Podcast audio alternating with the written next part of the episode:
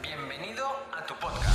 Si eres una persona que está de acuerdo en que la salud es importante, está interesada en aplicar cambios para mejorar y además apuesta porque este sea el momento, estás en el lugar adecuado. Soy Edgar Barrio Nuevo, ahora mismo doctorando en nutrición. Fundé mi primer centro de salud integrativa Pure Corpore hace ya más de 10 años y ahora también lidero Ayunízate, la primera academia de habla hispana en el mundo sobre el ayuno como herramienta para potenciar tu salud.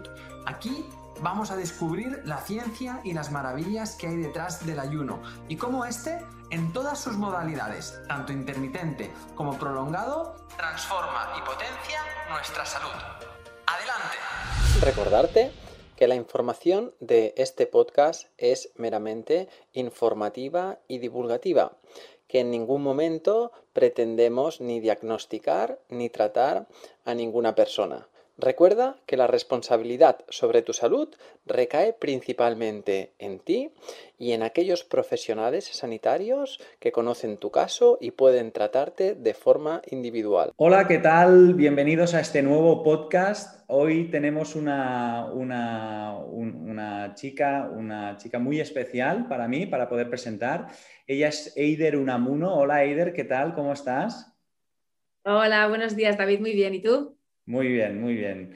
Pues nada, eh, os presento si, os parece a Eider. Eh, Eider es eh, dentista, ortodoncista, ah, tiene una clínica en, Eibar donde no solo trata temas relacionados con, la boca, en este caso con, con los dientes y demás, sino trata la ortodoncia desde un punto de vista mucho más holístico, más global, intentando aunar pues, todos los sistemas del cuerpo y antes de empezar la entrevista de hoy, estaba ya hablando con ella fuera de micro y nos contaba eh, cómo muchas veces los problemas que uno puede tener de oclusión o problemas que puede tener a nivel de la boca no solo eh, son relacionados con la boca, sino que muchas veces pues, ah, también tienen otros, otros orígenes. Es así, ¿verdad, Eider?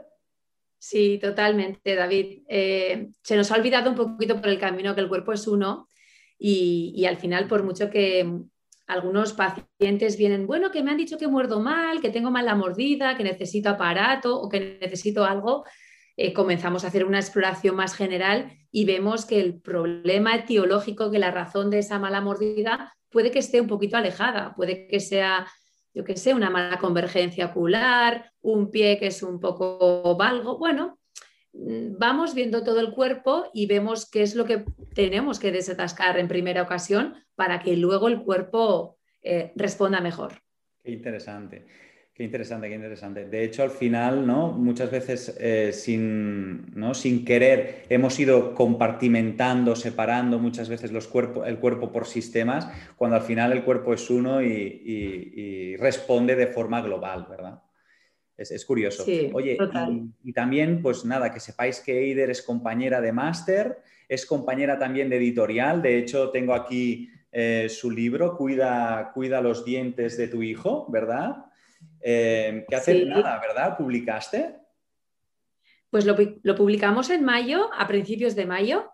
Y, y, bueno, la verdad que es un libro que escribí para, para, padres, para padres de hijos pequeños, para romper un poquito ciertos ciertas creencias que tenemos que debemos esperar a que tengamos dientes definitivos para que le pongan ortodoncia. Eh, es como un grito a la prevención, a saber qué es lo que es bueno que hagamos con nuestros hijos para que su boca se desarrolle bien, pero lo cierto es que muchos dentistas también me están diciendo que les está sirviendo para ampliar un poquito su visión. Entonces, pues bueno, estoy muy contenta y, ya vamos por la segunda edición. O sea que muy bien, muy, Bien. Felicidades. Felicidades. Gracias, gracias.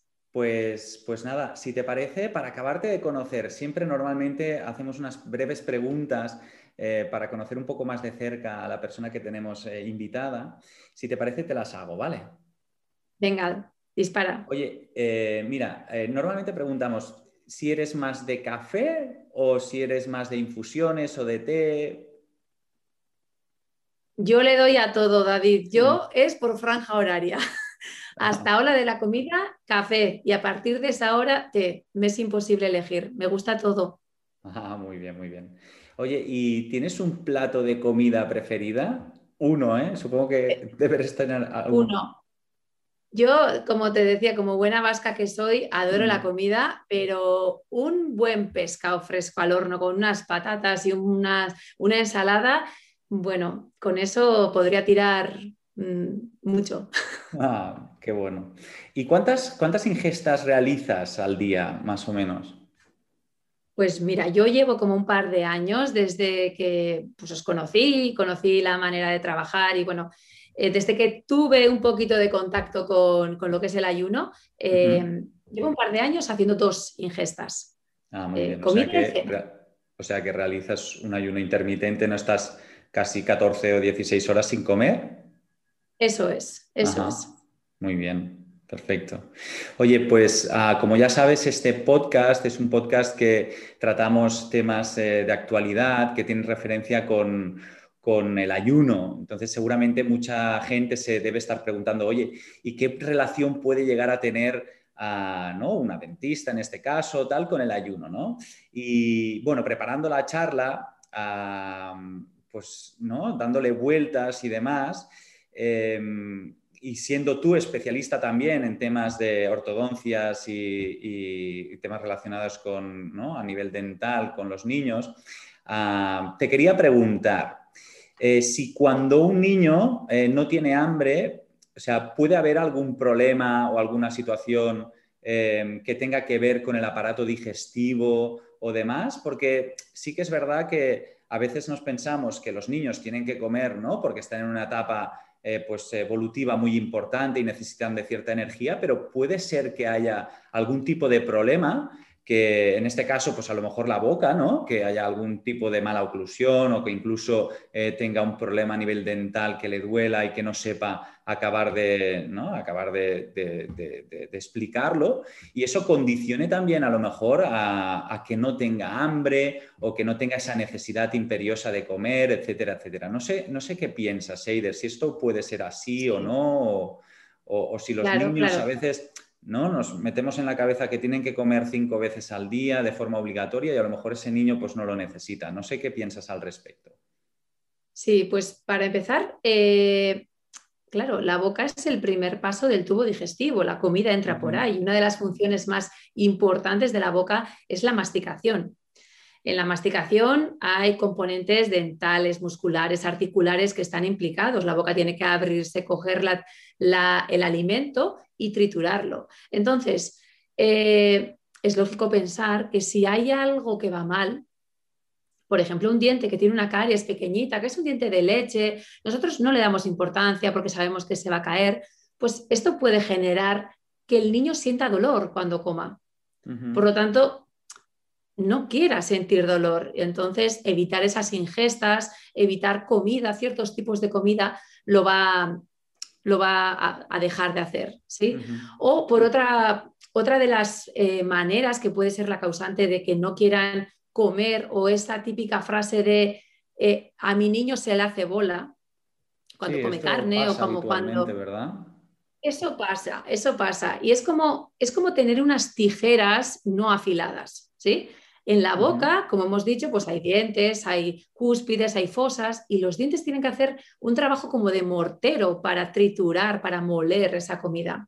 Cuando no tenemos una buena disposición de dientes, pues porque tenemos una mordida cruzada, los dientes mal ubicados, es que el, niño no puede ejercer esa, esa, esa buena relación de frote de dientes. Entonces, pues claro, se le hace bola, nunca mejor dicho, no puede triturar, no puede eh, hacer trizas esa comida. Entonces, tiene que ingerirla prácticamente entera o le saca el jugo y luego no sabe qué hacer con esa masa de, carne que tiene. Son situaciones de estrés que se generan en, en, muchas casas cuando estamos un poquito obsesionados con que el niño coma, el niño no le resulta fácil, los padres nos ponemos nerviosos, eso no facilita que todavía la cosa vaya mejor y, vemos realmente cuadros. A mí me ha ocurrido que padres eh, empezar a hacer un poquito de revisión, ver al niño, incluso en niños que tienen una buena disposición, pero una sobremordida profunda, que decimos que es que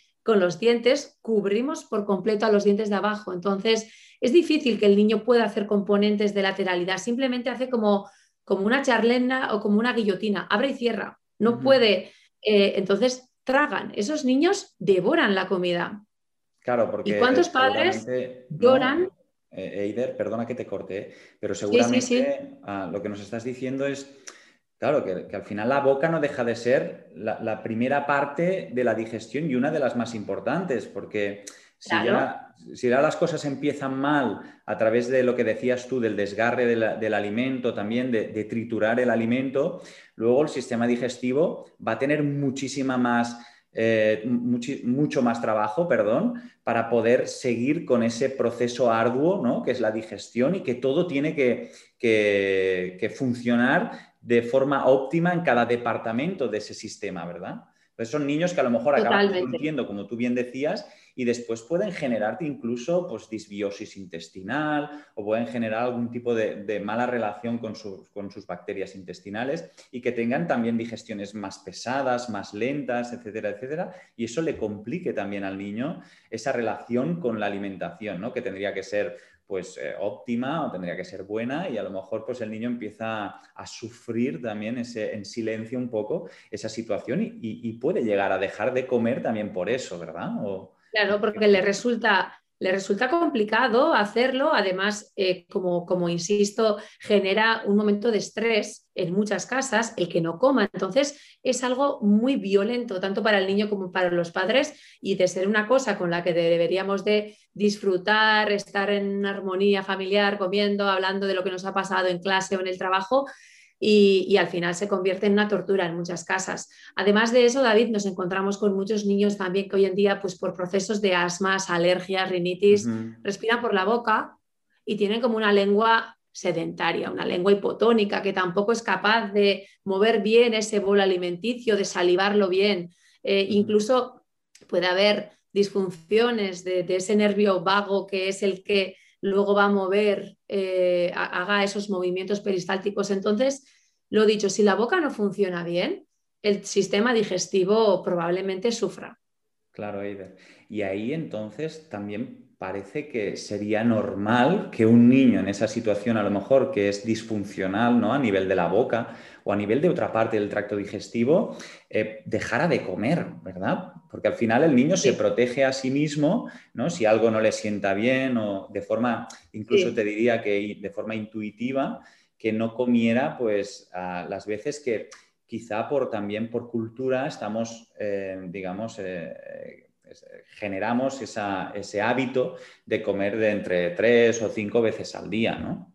El niño se mm. protege al final, ¿no? el niño se protege y, aunque coma, pues porque, porque comerá, puede optar, que es, ese es otro de los problemas que vemos, por comidas muy, muy, muy blandas. Y generalmente coincide con comidas ultraprocesadas, nada buenas para nuestra salud.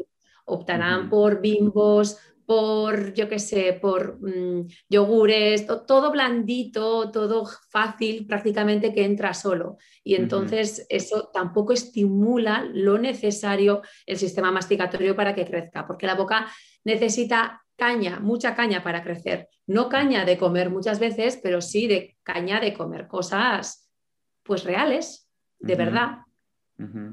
Sí, porque al final la boca, o sea, todo el aparato bucal, digamos, ya está preparado como para, para tener esa energía y esa fuerza, como tú decías, de prensión, ¿no? A través de los maseteros, eh, también del desgarre a través de los caninos, etcétera, etcétera. Entonces, al final es una, una función que puede desarrollar que no está usando. Totalmente, sí, sí, es sedentario bucal. Así.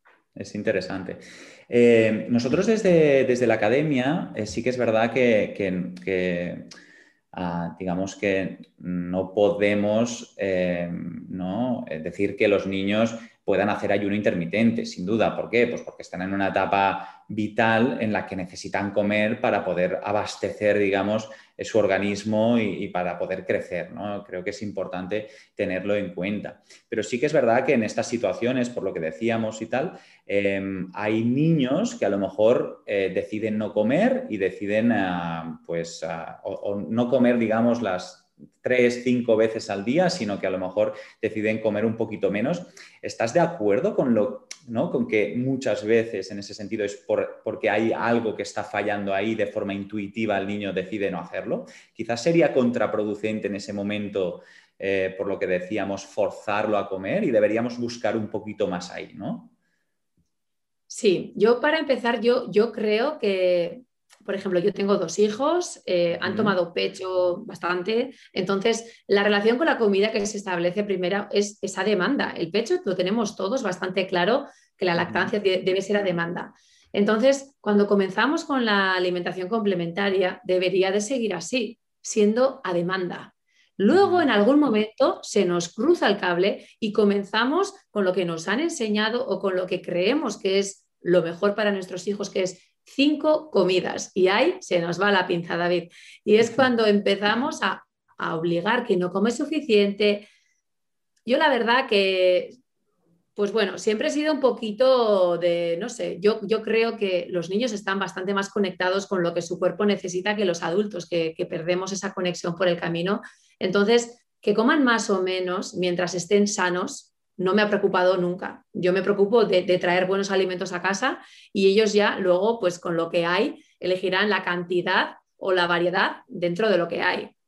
Pero claro, tenemos que asegurarnos de que no existe, pues que no es que dejando de comer, pues porque algo va mal, pero entendiendo que no todo el mundo necesita ni la misma cantidad de alimentación ni la misma apetencia. Eh, mi hija, por ejemplo, que hace gimnasia rítmica, tienes unos entrenos súper eh, de mucha disciplina y pues ella come bastante más que, mi hijo. Y mi hijo, ya te digo, pues puede, yo muchas veces le digo si, si, si va con fotosíntesis, porque él se despierta, prefiere dormir a desayunar y tampoco coge nada para, llevar a, a, la escuela, pero luego ayer nos fuimos a la huerta y estuvo comiendo cerezas del árbol tan a gusto. O sea, es que, no sé, no sé, yo, yo creo que debemos confiar un poquito en ellos que saben regularse.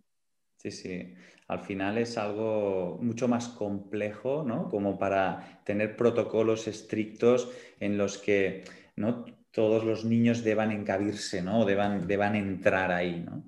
La verdad es que sí, que es, un, es un poco así hay otro tema que, me gustaría hablar, Eider, si me permites, que es, eh, ¿no? Ahora estamos viendo que el ayuno intermitente, pues bueno, desde los últimos estudios también de Mark Matson, también de Walter Longo, que son estudios ya, eh, digamos, con una, con una base científica muy potente, el ayuno intermitente eh, permite muchos beneficios para la salud, ¿no? Lo dejamos ahí. Y vemos mucha gente que está realizando ayuno intermitente. Tú ahora me decías ¿no? que llevas dos años pues, a razón de comer dos veces al día aproximadamente. Entonces, como mamá, cuando el niño estáis en, ¿no? en la cena o en la comida, cuando el niño ve que a lo mejor la mamá no come, em, ¿cómo crees que, que el niño puede, ¿no? puede vivir esa situación? Es decir, ¿Crees que a lo mejor por mimetismo, porque a lo mejor quiere copiar al padre o a la madre, eh, pueda llegar a dejar de comer simplemente? o, no. Eh, lo digo más que nada porque, bueno, en las, en las dudas, en los cuestionarios que ponemos antes del podcast y demás, habían ciertos padres que nos decían, oye, claro, a mí me preocupa un poco que yo deje de comer y haga ayunos intermitentes y mi hijo vea la misma dinámica que estoy realizando y haga lo mismo por el simple hecho de copiar esa actitud, ¿no?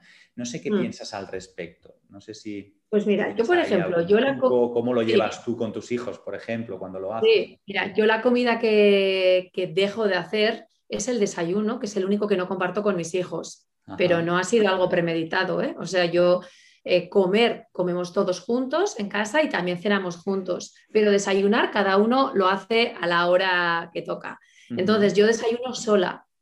Eh, ahora lo que hago es tomarme un café sola, pero no me ven aunque me viesen, yo creo que si hay, no sé, a ver, mis hijos ya tienen 12 y 9 años, depende de la edad que tengan, ¿verdad?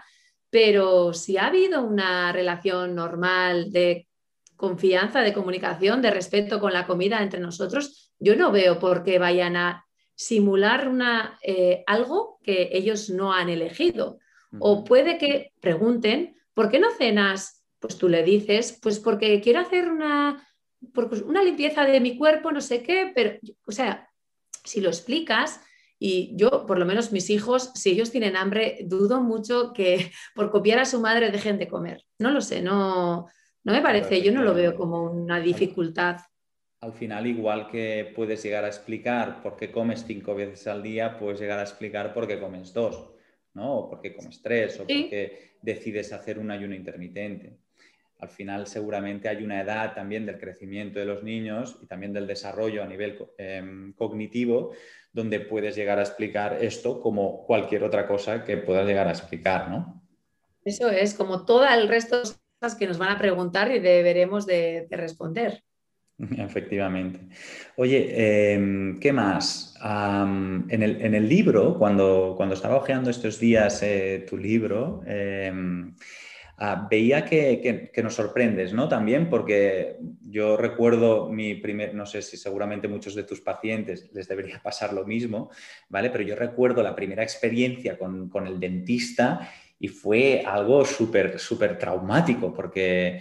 Eh, pues no sé, las circunstancias, yo era muy pequeño, tenía 7, 8 años y recuerdo que, ostras, que, lo pasaba muy mal, ¿no? Entonces, cuando leía tu libro y podía ir viendo la relación que tiene la boca con otros, con otros eh, sistemas, como veíamos al principio y tal, ostras, me alegró el simple hecho de, pensar, ostras, em, digamos que la boca o los dientes van un poquito más allá, ¿no? Y nos pueden estar también dando pinceladas de diferentes desajustes que hay eh, en el cuerpo, ¿vale? Así que no sé si, tipificarte, si decirte que eres una dentista holística o una dentista integrativa, una ortodoncista integrativa, no lo sé, esto nos lo, dirás tú, ¿vale? Pero sí que pues esta forma también de cuidar los dientes de forma preventiva, eh, o bien haciendo ayunos, ¿no? Que nos decías que tú también practicas y demás.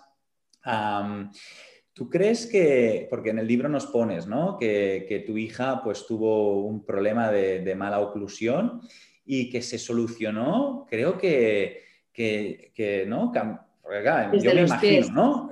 Una profesional que se dedica al mundo de la, ortodoncia, del, dentista y demás, y que luego le sale su hija con una mordedura cruzada. Creo que era así, ¿verdad?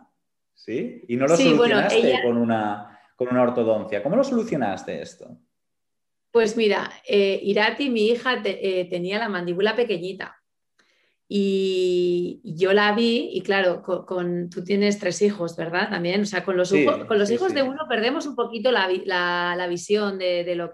Y, y, bueno, le puse primero unas pistas, bueno, cosas que solemos hacer, que, que suelo hacer, pero sin hacer esos test. O sea, la pillé mientras mi hijo pequeño se quedaba con mi marido fuera de la consulta, tita, tita, cosas rápidas y total, que al cabo del tiempo me di cuenta de que eso no, mejoraba, incluso empezó a empeorar. Y dije, bueno, pues voy a imaginarme que es la hija del vecino, no sé, y a ver si hago de esta manera las cosas mejor. Le hice los test posturales que suelo hacer a todo el mundo y lo que me dio es que el captor principal de mi hija era el pie. Ella tiene un valgo orgánico, vamos, que se le desparrama el pie un poquito para adentro y como te he dicho, es hipermovida, hace gimnasia rítmica, natación sincronizada. Entonces, mmm, sé más que come, casi, David. Entonces, ella eh, primero tenía como, vamos a pensar que tenía las cadenas musculares, los músculos nosotros los estudiamos uno a uno, pero luego lo cierto es que en el cuerpo no están aislados, todos están juntos. Entonces, la presión que venía en esa cadena, cadena muscular concreta que venía del pie, de la planta del pie, ejercía tanto presión en el en la mandíbula, que no le dejaba adelantarse. Tuvimos que quitar lo que habíamos puesto en la boca, colocarle unas plantillas proprioceptivas y así su mandíbula pudo adelantarse. Y luego ya no siempre es suficiente con ir al captor de origen. Si la patología, vamos a decir, o la tensión lleva mucho tiempo establecida, pues también habrá que hacer algo en la boca. Pero sin ir al origen, nada, nada vas a poder al final vas como poniendo tiritas, ¿verdad? que a lo mejor tapas un poco el problema, pero, pero luego vuelve a brotar, ¿no? Sí, sí, sí, sí. Y en cuanto al nombre que te costaba definirme, mira, hace unos años me dijeron que era yo la dentista inconformista y dije, sí, va a ser que sí. Hombre, clásica, clásica no eres. No, no soy. Clásica como a lo mejor fui yo a ese dentista, ¿no? Que, que, bueno, pues que por circunstancias al final, claro, eres niño y asocias todo lo que tiene que ver con la, con la boca con un trauma. Luego ya no fue así, porque claro, al cambiar de dentista, pues ya vi otra cosa, pero en ese momento era como, claro, pones a, todos los dentistas dentro del mismo saco, ¿no? Porque es lo que has vivido tú, es tu experiencia, entonces al tener una mala experiencia, pues bueno, la verdad es que cuesta luego acabar de replantear, por eso que, ¿no? que en el libro decía, ostras, cuando leía un poco, em, cuando lo leía, em, pues bueno, también estaba un poco sorprendido, ¿no? Y, yo creo que al final eh, todos los sanitarios, eh, pese a que tengamos una especialidad, porque al final es, yo creo que también es necesario que, dominemos muy bien la materia de aquello que estamos trabajando, pero sí con ese carácter mm, también interdisciplinar, donde podamos incluso tener cerca a, profesionales que sean especialistas en otros ámbitos, pero que entiendan que al final el cuerpo es uno, ¿no? Y que al final es el cuerpo el que decide expresarse de una determinada forma y a veces no, tiene que ver con, el problema de origen o, ahí donde está la alerta o la alarma. ¿eh? Y, es muy mm. curioso cómo pudiste solucionar el caso de tu hija a través de plantillas eh, cuando todos hubiéramos ido ¿no? a la boca a ver qué es lo que le pasaba a la boca, etcétera. La verdad es que sí, la verdad es que sí. Pues nada, Eider, ah, no sé si tienes alguna, alguna otra cosa que nos quieras contar, alguna, alguna, alguna anécdota o algo. Y si no, pues iríamos concluyendo este podcast que, bueno, creo que también ha aportado valor y que, y que nos, ha acabado de, alumbrar un poquito, pues, pues también qué debemos hacer con esos niños que, a lo mejor eh, pues no comen todas las veces que en principio por creencia o creemos que, deberían comer, pero que, muchas veces a, veces es, más normal de lo que nos pensamos. Sí, yo creo que, por ejemplo, una de las... Eh, lo que yo quiero en mi ámbito de profesional y para, para ello he escrito el libro, para ello doy formación a otros dentistas, es que es cambiar ese paradigma que tenemos de que eh, no importa, o sea, que es lo mismo esperar a solucionar una mala posición de dientes eh, y si lo hacemos a los 12 años con brackets, pues estupendo. Si vemos ese problema a los dos años, actuemos a los dos. Lo haremos de una manera mucho más fácil eh, y mucho más respetuosa con ese crecimiento del niño. Entonces, al igual que yo creo que es importante quitar esas creencias que no son buenas, que alguna industria, no sé cuál, no está metido en la cabeza. Eh, me parece súper importante también eh, hacer entender que no siempre tenemos, o sea, eso de las cinco comidas, ay, ay, ay, ay, ay, ay, que, igual no están, o sea, eh, el ser humano se ha alimentado con bastante menos ingestas durante millones de años. Entonces, los padres, cuando pensamos que lo mejor para nuestros hijos es que coman cinco veces al día, nos podemos obcecar y solamente ver eso. Entonces, si aprendemos que no siempre es así, que no tienen necesariamente que comer cinco veces, incluso mejor si las hace menos, eh, pues bueno, pues yo creo que es importante, es importante eh, compartir ese mensaje. y con eso ya, pues mm. sí. Lo, lo, que decíamos, Eider, ¿no? Que al final el niño también expresa aquello que siente. Como bien decías, pues quieras o no, tiene una capacidad incluso innata, todas la tenemos, pero el niño aún más porque, ¿no? porque, porque digamos que su forma de comunicar es, mucho más eh, asertiva desde un punto de vista de aquello que siente, ¿no? Y que, y que, oye, muchas veces el niño cuando se encuentra mal, cuando tiene fiebre, cuando tiene una gripe, al igual que el adulto, pues decide no comer. Y el hecho de no comer seguramente es por alguna cosa. Al final, eh, hay una cierta energía que le está robando su cuerpo hacia su sistema inmunológico o, bien, o bien puede ser por otra cosa, pero, pero en ese sentido el niño no tiene ese hambre voraz que puede tener en otras circunstancias, ¿no? Al acabar de hacer algo de deporte, como tu hija nos decías, ¿no? Em, que, después de hacer eh, gimnasia y demás. al final yo creo que escuchar un poco al niño y no obedecer a esa sistemática ¿eh? de comer las veces cuando toca, a la misma hora, etcétera, etcétera, yo creo que le haríamos un bien también a, esos niños que están creciendo y que también necesitan alimentarse, pero luego necesitan poder tener espacios en su, en su, día a día en los que no estén digiriendo, porque eso también les roba mucha energía, ¿verdad? Pues nada, Eider, oye, eh, un placer poder haber eh, estado aquí contigo durante estos minutitos, ¿vale? Eh, la verdad es que, nos has aportado mucho, que también nos has aportado desde el punto de vista profesional y también desde el punto de vista personal, compartiendo también, pues, ¿no? A nivel familiar, cómo encauzas la alimentación de tus hijos y cómo, cómo lo abordas, ¿vale? Y pues nada, a, los, a todos los ayuners, a todos los eh, oyentes de este podcast, muy agradecidos también por confiar en nosotros. Y nada, nos vemos en el siguiente podcast, ¿vale? Eider, muchas gracias. Gracias a ti, David. Adiós, un, besito. Adiós. Cada domingo estaré contigo de nuevo para ofrecerte un nuevo capítulo de nuestro podcast Ayuners. Si quieres apoyar este podcast y ayudarnos a crear más contenido como este, nos ayudaría muchísimo que nos dejes una reseña de 5 estrellas en iTunes, Spotify, Evox o donde quiera que nos escuches.